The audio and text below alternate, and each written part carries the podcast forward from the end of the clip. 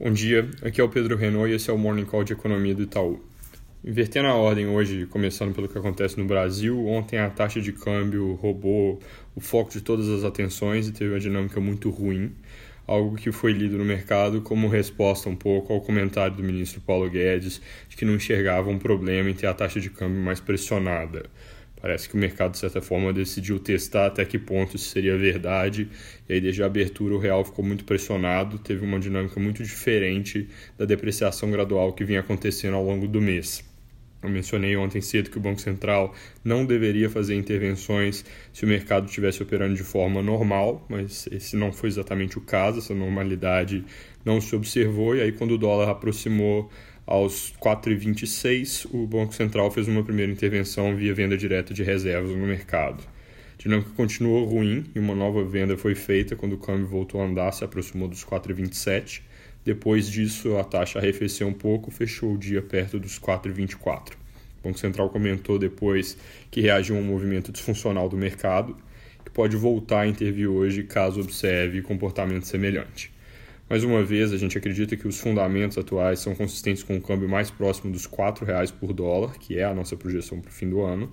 No entanto, dadas as pressões correntes, uma série de fatores como repagamento de dívida no exterior, remessas de dividendos, pressão aqui por um ambiente político na região e a proximidade que a gente tem no tempo com relação ao fim de ano, o risco é claro na direção de acabar fechando dezembro um patamar mais elevado do que esses 4 por dólar.